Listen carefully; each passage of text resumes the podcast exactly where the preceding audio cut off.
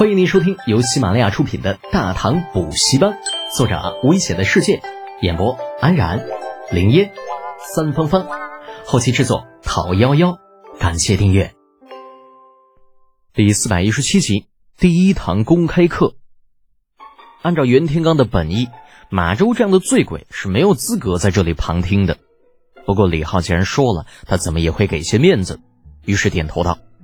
一切听世子安排，好气哦！有钱有势就了不起吗？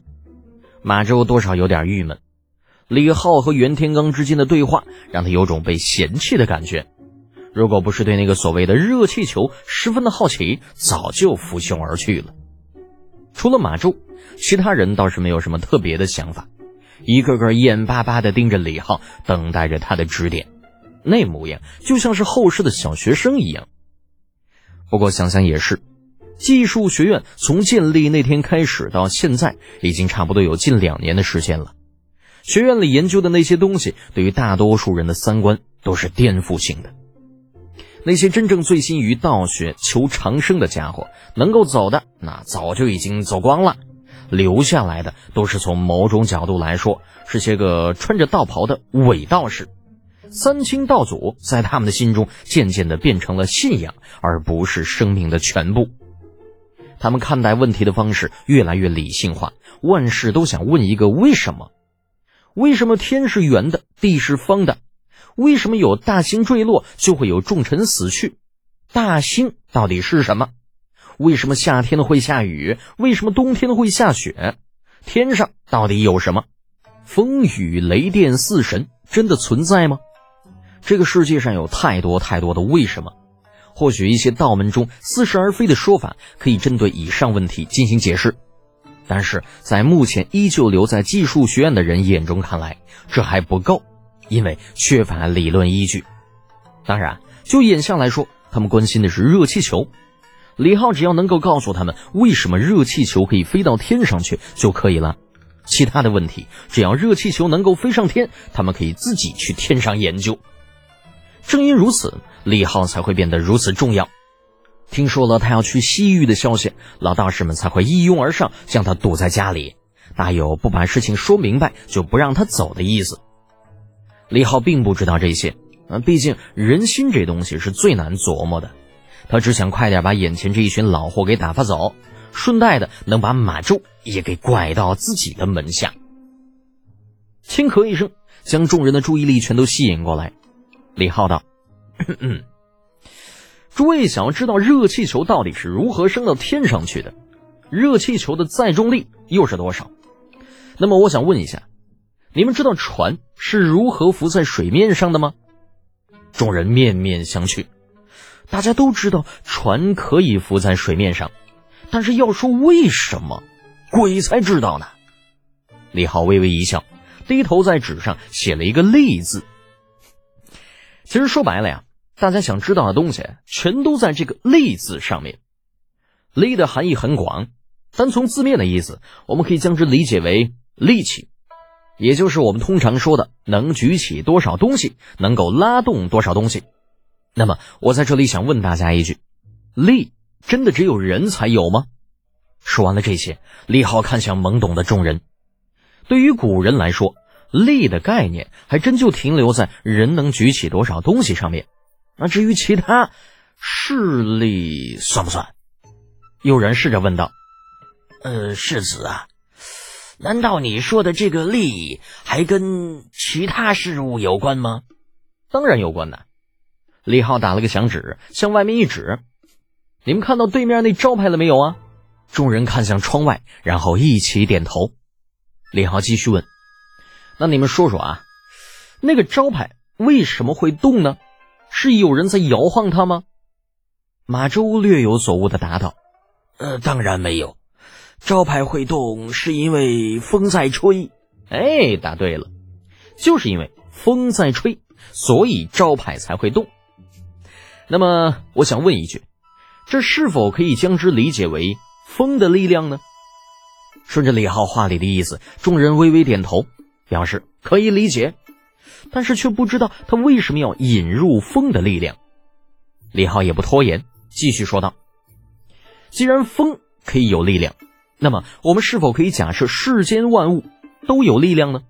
比如水，水可以将船拖在水上，我们可以将这股力量称之为浮力；再比如桌子压在地面上，我们可以将之称之为压力。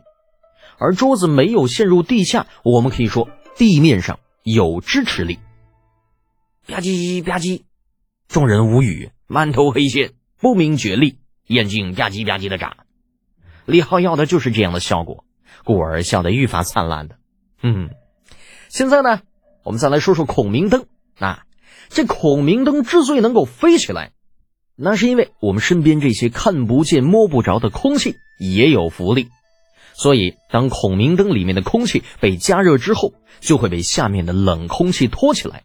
这就是为什么孔明灯会飞上天的原因。哎，马周武忍不住了，突然插言进来：“呃，为什么呀，小公爷？我不知道什么是空气，但是像你说的，呃，既然孔明灯里面是空气，外面也是空气。”那不过就是冷热之别，为什么冷空气会把热空气给托起来呢？果然是将来可以当宰相的人物啊！提出的问题可谓是一针见血。李浩说了半天，中心思想就是热空气比冷空气轻，所以才会产生浮力。那这样的观点放在后世很容易被理解，可是放在连空气是什么都属于未知的古代。想要如此迅速的反应过来，绝对不是一般人能够做到的。像这样的人物，必须好好的忽悠，把他忽悠啊，不应该说培养，把他，嗯嗯，对，就就就好好的培养，把他培养好了。想着，李浩胸有成竹，淡然的说道：“马周啊，莫非你没有洗过澡吗？”马周瞬间有点脸红，这这这跟洗澡有什么关系呀？哎哎，贫道明白了，嗯，明白了。不等李浩回答呢，一个老道突然发出一声惊呼，随即哈哈大笑。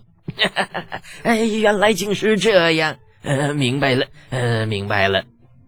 众人都懵了，就你啊，到底明白什么了？你倒是说呀！袁天罡顶着满头黑线，沉声道：“秦英师弟啊，不知道你到底明白了些什么？”被唤作秦英的老道，这才发现自己似乎有些癫狂，讪讪一笑，来到袁天罡的身边。哎呀，哎，师兄啊，你想想啊，你我沐浴之时，是不是浴桶当中的冷水在下，热水在上？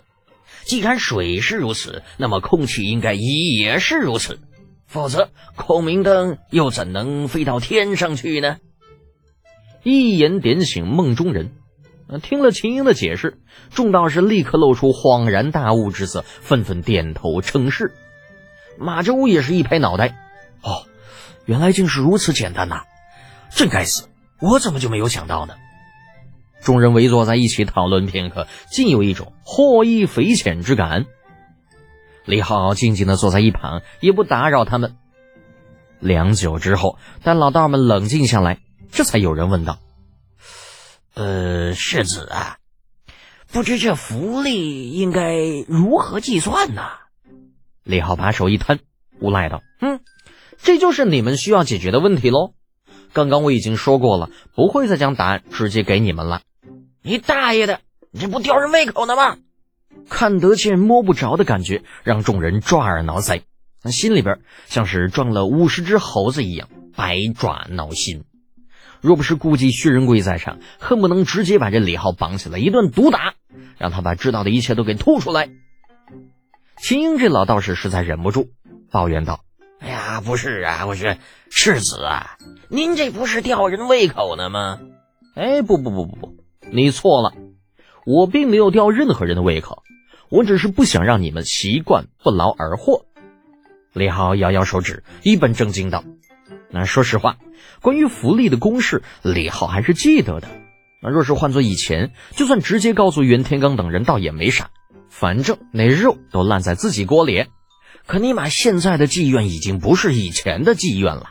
自从冠上了“皇家”二字，技术学院已经彻底成为了李二的禁脔，就跟李浩没有半点关系呀。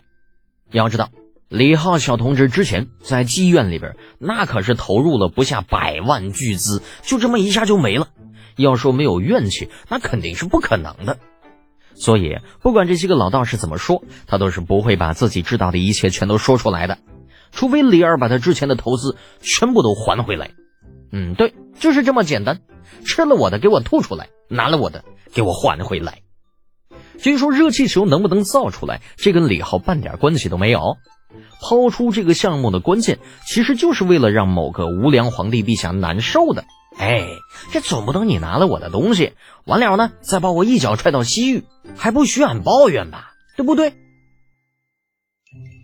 本集播讲完毕，安然感谢您的支持。